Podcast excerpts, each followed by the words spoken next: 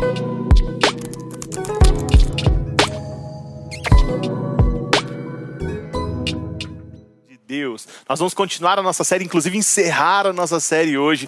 A igreja é um verbo, porque nós entendemos né, que apesar de na língua portuguesa a gente ter a igreja como um substantivo, talvez a melhor explicação ou a mais importante ou a melhor maneira de se viver aquilo que as escrituras propõem para a gente é chamar a igreja de verbo, é igrejar. Muito mais que estar numa igreja, é ser igreja, né? E nós vimos a igreja nascendo nas escrituras ali, é, nós já acompanhamos nas últimas semanas Douglas e Haroldo falando sobre esse assunto tão importante, nós já falamos que Jesus cita apenas duas vezes a palavra igreja na Bíblia, não tem muitas explicações, não tem maiores explicações sobre é, como isso deve acontecer, e aí os discípulos após três anos ali vivendo, sendo ensinados por Jesus, eles também não tinham entendido direito o que estava acontecendo, até porque quando Jesus morre, eles ficam meio perdidos, sem saber o que fazer. Depois Jesus ressuscita, aparece para eles, eles têm esse tempo aí de comunhão, de aprendizado. A Bíblia também não diz muito sobre isso. E de repente, Jesus é assunto aos céus, é levado aos céus e ele deixa a galera para fazer a igreja, seus discípulos para fazer a igreja. E aí ele dá uma ordem. Ele diz assim: Ficai em Jerusalém, até que do alto vocês sejam revestidos. Ele dá uma ordem, mas essa ordem vem acompanhada, essa obediência vem acompanhada de poder. O Espírito Santo viria sobre eles para fazer a igreja acontecer, ou para ser igreja de verdade. Então, abre comigo sua Bíblia aí em Atos 2, 42. Um versículo muito famoso, muito conhecido, Atos 2, 42. Enquanto você abre aqui, vou tomar um golinho de água. Para você poder abrir comigo a Bíblia aí, para você poder participar conosco. Diz assim, ó. Atos 2, 42. E perseveravam na doutrina dos apóstolos e na comunhão, no partir do pão e nas orações. Em cada alma havia temor, e muitos prodígios e sinais eram feitos por meio dos apóstolos. Li aí o 42 e o 43. Gente, o que está acontecendo aqui? Eles obedeceram o que Jesus falou, eles seguiram o que Jesus falou, eles ficaram em Jerusalém aguardando algo que aconteceria e, de repente, no dia de Pentecostes, eles recebem uma presença poderosa do Espírito Santo que ia mudar a história. Eles participam ali do primeiro grande avivamento da história. E esse avivamento tem um desdobramento muito importante para nós. Naquele dia, Pedro, tomado de uma autoridade do Espírito Santo, ele vai fazer uma pregação. E quando ele prega, 3 mil pessoas se entregam para Jesus. 3 mil pessoas decidem dar a sua vida para Jesus, se convertem, mudam de vida, mudam a sua história, são batizadas naquele momento. E ali é o start, é o estopim do início da igreja, de como a igreja começa. Mas às vezes a gente tem uma sensação de que, é, lendo o relato bíblico, de que isso aconteceu de uma maneira assim instantânea. Não é verdade? Que isso aconteceu assim, né? É, Atos 2,41 é, e já vem o 42, tem essa sequência, assim, essa narrativa. Mas o versículo nos mostra que não foi algo que aconteceu da noite para o dia, que não foi algo que aconteceu assim, né, num estalar de dedos. Não, houve um processo na formação e na consolidação da igreja. E é sobre esse processo que eu quero falar com vocês. Por quê? Porque Atos 2, 42, ele começa uh, com uma chave que vai mudar todo o nosso entendimento, que vai nos embasar para entender o que eles estavam fazendo, qual o segredo do que eles estavam fazendo. E diz assim, ó, Atos 2:42, e perseveravam. Ponto. E perseveravam.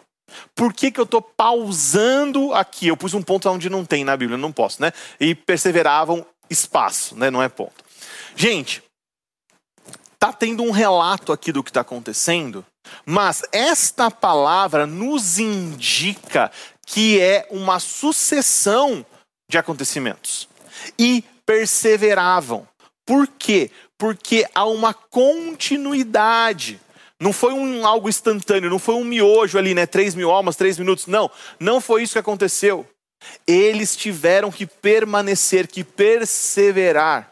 Sabe que esses dias atrás uma pessoa me perguntou sobre o início do Desescope, né? Sobre o quão impactante foi viver o início disso tudo, né? Um pequeno grupo de jovens aqui em Bragança Paulista experimentando algo da parte de Deus, uh, o Senhor falando conosco, visitações assim fantásticas do Espírito Santo em retiros, né? Em momentos especiais, em acampamentos, em conferências, enfim, né? E eu estava refletindo sobre isso, né? Hoje, dez anos depois de tudo aquilo que a gente começou a experimentar, nós vemos os frutos disso, né? O que está acontecendo aqui agora, né? Essa igreja que nasceu, esse pedacinho da igreja que nasceu, uh, desse, desses encontros que nós tivemos com Deus, desses momentos que nós tivemos com Deus. E às vezes as pessoas nos perguntam né, qual é o segredo, né? O que você poderia dizer sobre isso, sobre o Disascope e tal? E pensando nisso, eu cheguei à conclusão que o segredo de tudo isso, né, que na verdade não é um segredo, é que nós perseveramos entre um acampamento e outro entre um retiro e outro, entre um evento e outro, entre uma conferência e outra. Porque se você for avaliar assim, friamente, centenas, dezenas ou centenas de pessoas passaram pelo mesmo momento conosco. Pessoas estavam do nosso lado quando o Espírito Santo falou conosco, quando nós recebemos palavras proféticas, quando nós é, é, entendemos coisas da parte de Deus, quando o Senhor se revelou a nós de diversas maneiras, muitas pessoas participaram disso. E infelizmente algumas delas nem estão mais servindo ao Senhor. Infelizmente algumas delas vivem uma vida normal, religiosa. Infelizmente algumas delas não cresceram nada espiritualmente, mesmo tendo experimentado as mesmas coisas que nós experimentamos, mesmo tendo sido impactadas por aquilo que nos impactou. Então qual que é a diferença? A diferença é o que você faz entre um evento e outro. A diferença é o que você faz entre um acampamento e outro, entre uma conferência e outra. Gente, nós precisamos perseverar. A nossa vida não é uma narrativa corrida, é um dia após o outro. Nós não vivemos de evento em evento, não. Nós devemos viver uma vida de perseverança, de permanecer diante do Senhor todos os dias. Essa é a vontade de Deus. Essa é a grande, essa é a grande questão. E aí eu posso chegar na conclusão com vocês que igreja é perseverar. Igreja é perseverar. Mas aí tem um problema. Por quê? Porque perseverar, nós podemos perseverar no erro. Né? Muitas vezes na minha vida eu olho para mim mesmo e falei, gente, como eu perseverei no erro. Esses dias eu gravei um podcast com o Arthur e eu citei algo que eu gosto de citar muitas vezes, né? Que quando eu olho para minha vida, eu me lembro da vida de José. Porque José, quando ele encontra com seus irmãos, depois de ter sofrido, sofrido tudo que ele sofreu, José olha para os seus irmãos e ele diz assim: Olha, vocês tentaram o mal contra mim, mas Deus transformou o mal em bem. E eu olho para a minha vida e para mim mesmo e eu olho, Tiago, você tentou o mal contra você mesmo, mas Deus transformou o mal em bem. Muitas vezes nós perseveramos no erro. Então, hoje nós vamos falar aqui sobre quatro coisas que Atos 2:42 nos ensina sobre perseverar, sobre como perseverar. Se perseverar é igrejar, se igrejar é perseverar, vamos perseverar em quê? E o próprio versículo vai dizer para nós. Né? A primeira coisa que nós devemos perseverar Primeiro, e perseveravam na doutrina dos apóstolos.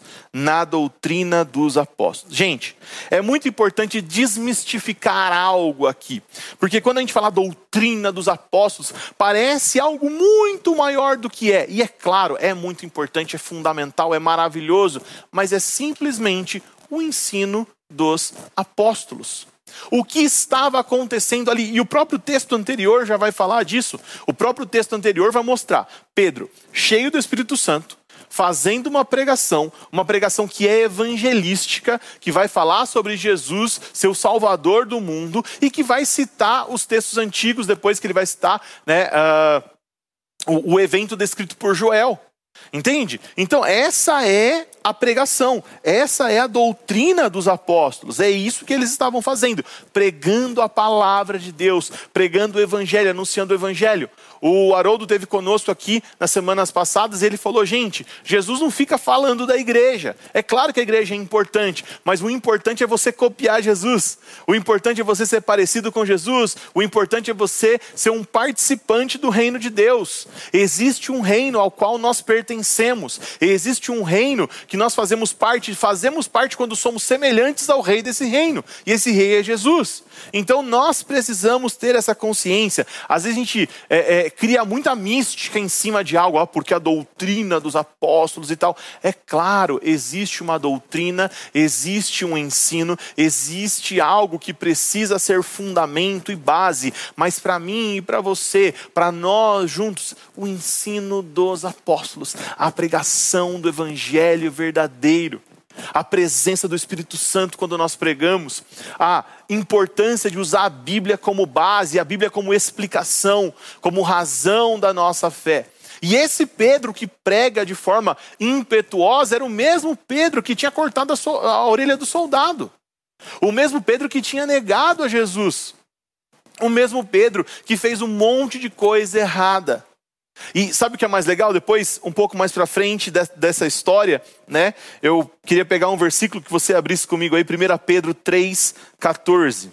Muitas vezes você acha que você tem que ser né, é, é um teólogo para ensinar ou algo do tipo. Realmente, quando a gente fala de liderança de igreja, a Bíblia vai dizer que uma das qualidades do líder é saber ensinar, é apto ao ensino. Isso é fato. Mas todo cristão deve saber explicar a razão da sua fé.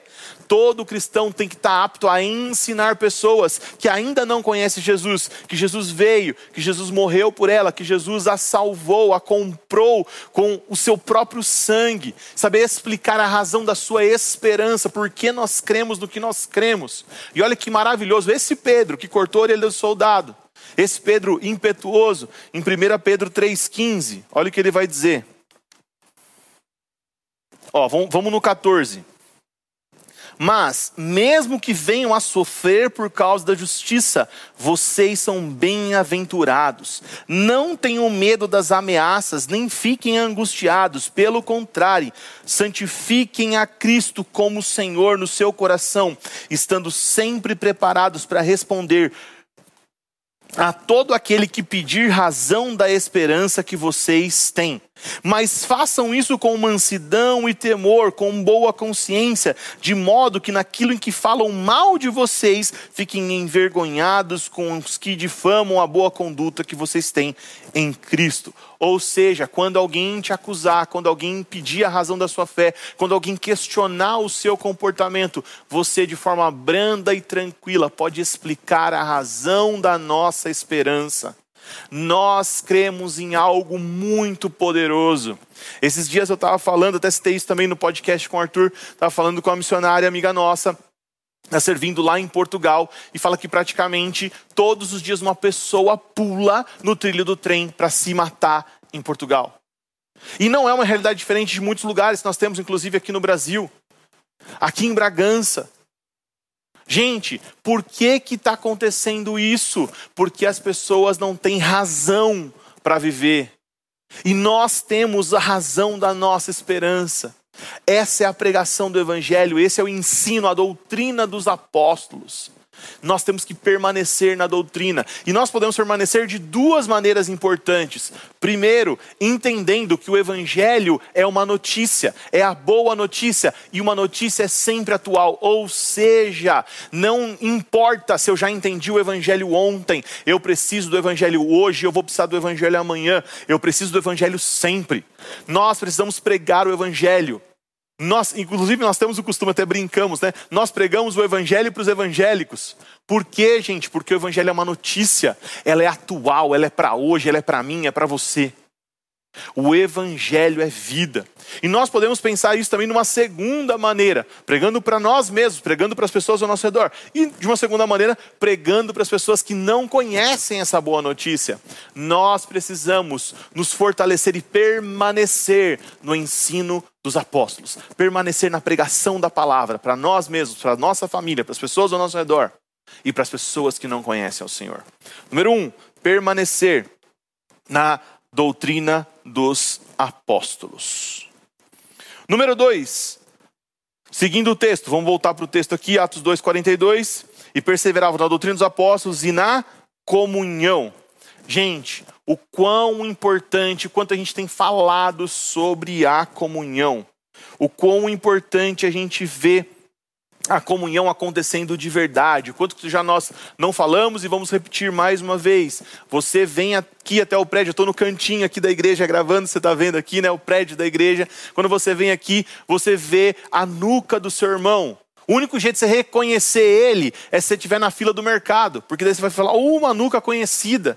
É uma coisa que a gente tem falado sempre, mas não tem como, nós temos que falar. Por quê? Porque isso é um fato, porque isso é algo que permeia a nossa vida. Nós só teremos comunhão profunda, verdadeira, se nós olharmos nos olhos, se a gente conhecer as pessoas. E aqui é conhecer de forma profunda, é desenvolver relacionamentos íntimos, entranháveis afetos. É a gente saber da vida um dos outros. Enquanto a gente é, é, tiver essa superficialidade, a gente não vai viver a igreja de verdade. Gente, eu lembro do texto lá de 2 Timóteo, quando Timóteo, quando Paulo vai falar para Timóteo, olha, eu lembro da sua fé não fingida, a mesma fé que tinha sua mãe Eunice, a sua avó Lloyd. Meu Deus, o cara conhecia a mãe a avó do Timóteo. Gente, quantos de nós aqui estão do nosso lado? Hoje eu tive uma experiência com o irmão que eu já deveria conhecer há muito tempo, que eu já deveria ter é, é, um relacionamento mais profundo, e eu não sabia o que ele fazia de, de profissão. Entende? As pessoas passam por nós o tempo todo. Para a igreja, a gente dá a paz do Senhor, a gente bate o nosso cartão de crente né, nesse prédio aqui, e a gente não tem vida de verdade. A gente não tem vida de igreja, a gente não pergunta como a pessoa está. Paulo sabia o nome da mãe e da avó de Timóteo. Sabia que elas eram crentes, que elas tinham uma fé verdadeira. Será que nós sabemos como estão as pessoas ao nosso redor? Hoje é uma bela oportunidade da gente criar entranháveis afetos, da gente se relacionar com as pessoas ao nosso redor, da gente saber que o João, filho do Diego, está com um problema em química. E aí você conhece alguém que tem, sabe da aula de química e vai ajudar. Entende? Coisas do dia a dia da vida, você participar da vida uns dos outros. Nós estamos em busca dessa comunhão, nós desejamos essa comunhão, nós desejamos criar um ambiente seguro onde as pessoas possam falar sobre a sua vida, onde as pessoas possam compartilhar a vida, compartilhar alegrias, compartilhar tristezas, saber que tem com quem contar na hora da dor, na hora da angústia. Gente, o quão importante é ter vida de igreja de verdade. Nós não estamos aqui nesse prédio para bater um cartão, para visitar, para receber uma palavra motivacional, para a gente ter uma semana abençoada, para a gente vir aqui, tomar uma bênção aqui e sair daqui abençoado. Não. Não é assim que nós vamos construir, porque lendo a palavra de Deus não é isso que nós enxergamos. Nós vamos permanecer em busca da comunhão nós vamos permanecer. E, gente, nós estamos falando aqui né, de, de Atos 2, onde 3 mil pessoas converteram. Não tem como ser um algo automático. Essas pessoas tiveram que ter ali o seu dia a dia de comunhão, elas tiveram que ter relacionamento ali de casa em casa. Por quê? Porque para ser comunhão de verdade não é um dia, não são dois dias. Vai tempo, requer tempo, requer dedicação, requer trabalho para desenvolver um relacionamento. Pensa na sua esposa, no seu marido, se você já é casado. Esses dias eu comemorei 17 anos de namoro com a Thaís. Gente, 17 anos é uma vida juntos. Mas sabe que eu estava olhando para ela, a gente saiu jantar assim, foi um, um momento super gostoso assim, tal, e eu estava apaixonado por ela. De verdade. Sabe, olhando nos olhos dela. Olhando, eu falo para ela que ela tem uns olhinhos brilhantes. Todo mundo vê que ela é uma graça, né? Mas olhando para ela assim, eu falava, cara, eu sou apaixonada por ela. Por quê? Porque todo dia nós cultivamos a nossa relação. E vai ter problema. E vai ter briga. E nós tivemos uma briga feia quatro dias antes desse dia. Só que nós sentamos, conversamos, olhamos um no olho do outro. E aí nós chegamos à conclusão que o que nós temos entre nós é muito maior do que as nossas divergências, do que os nossos problemas. Eu pedi perdão para ela, ela pediu perdão para mim, a gente abriu o coração. Entende? Isso é relacionamento. E claro, obviamente, ela é o meu maior relacionamento, mas nós desejamos ter relacionamento com as pessoas. Nós desejamos ter relacionamento com as pessoas do nosso DNA. Não dá para falar que você é igreja com 500 pessoas, com mil pessoas, não tem como. Não dá para você criar essa expectativa, mas seja igreja com 5, com 10, com 15 pessoas. Olhe no olho, conheça, chame pelo nome. Faça com que essa pessoa sinta que você deseja relacionamento. Por quê? Porque a comunhão, perseverar na comunhão é igrejar. Perseverar na comunhão é igrejar. Terceira coisa que nós precisamos fazer, terceira coisa que nós precisamos perseverar. E o versículo continua, né? Uh, e perseveravam na doutrina dos apóstolos, na comunhão e no partir do pão. Gente, esse momento também é um momento maravilhoso e ele está citando duas coisas importantes que acontecem e que provavelmente estão acontecendo hoje aí com vocês, né? Porque hoje é um momento da gente partir o pão de a gente dividir o nosso pão, da gente multiplicar com os nossos irmãos o nosso pão, e é o momento da gente partir o pão da ceia. Vamos falar sobre esses dois momentos, sobre essas duas coisas tão importantes que estão acontecendo aqui. Por quê? Porque esse partir o pão, ele significa que ninguém ao nosso redor tem falta de nada. Quando nós nos reunimos agora aos domingos, nesse, nesse momento que você está fazendo isso agora, nós não nos importamos quem tem mais ou menos, quem é rico ou quem é pobre. Não vai faltar nada para ninguém, porque nós estamos cuidando uns dos outros. E claro, esse é um momento símbolo do que está acontecendo. Por quê? Porque alguém talvez esteja passando fome do seu lado e vai comer hoje e amanhã não tem o que comer. Você precisa cuidar dela amanhã e depois de amanhã e depois de amanhã. Você pode servir ela como uma cesta, como uma oferta, pode chamar para perto para conversar, para saber o que está acontecendo, por que, que ela está naquela situação, mas nós precisamos discernir esse corpo na hora da comunhão, na hora do partir do pão, na hora da ceia, na hora de trocar vida através desse momento tão importante. Gente, nesse momento, nós vamos nos reunir daqui a pouquinho, vai acabar aqui, você vai fazer isso. Não tem rico, não tem pobre, não tem quem trouxe mais, não tem quem trouxe menos. Gente, nós vamos poder compartilhar da mesa.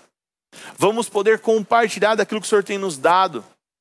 Porque, até como o Paulo Borges disse uma vez, né? Alguns têm uma riqueza num lado e uma pobreza no outro. Você vai trocar a sua riqueza pela pobreza do outro. Vai, você vai trocar aquilo que Deus te deu por aquilo que falta no outro. E isso, claro, está exemplificado na mesa, mas ela é para a vida. Porque às vezes alguém está precisando de um abraço que você tem. Às vezes alguém está precisando de um conselho que você tem. Às vezes alguém está precisando de alguma coisa que é riqueza em você e pobreza no outro. E na mesa, nessa comunhão, no conhecendo uns aos outros, nesse permanecer, nesse igrejar, você vai descobrir isso.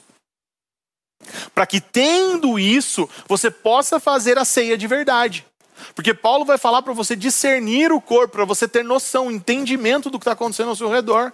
E ele vai falar: olha, tem uns caras morrendo do lado de vocês, vocês não estão vendo, porque não estão discernindo o corpo, porque não estão tendo a noção da importância do que está acontecendo.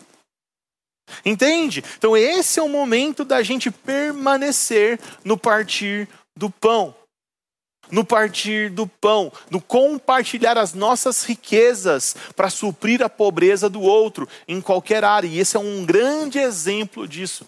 É como nós devemos fazer, como nós devemos enxergar esse momento. É um momento maravilhoso. É um momento que nós desfrutamos da comunhão dos nossos irmãos.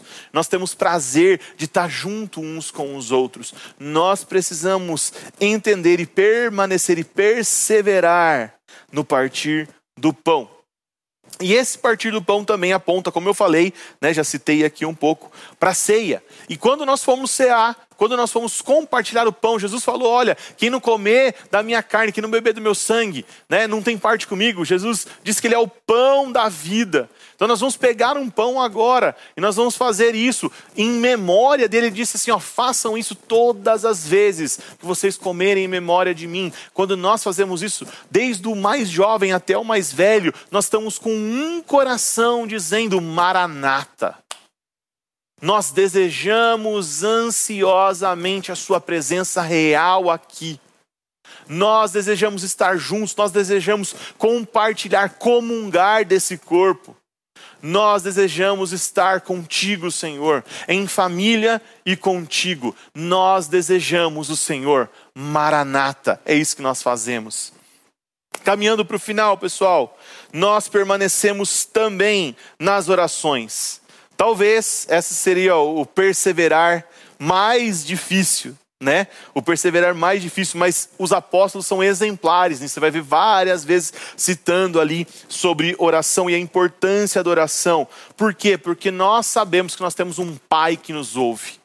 Existe um Pai nos ouvindo, existe alguém atento às nossas orações. Nós podemos fazer isso também intercedendo pelos nossos irmãos, pelo povo ao nosso redor, pelas pessoas que precisam de algo ao nosso redor. Nós podemos orar também para que o Senhor cumpra as suas promessas. Ele tem diversas promessas bíblicas, diversas instruções, uh, profecias bíblicas ali relatadas de que Deus faria, de que algo aconteceria, nós podemos orar por elas e pedir, Pai, faz o que o Senhor prometeu.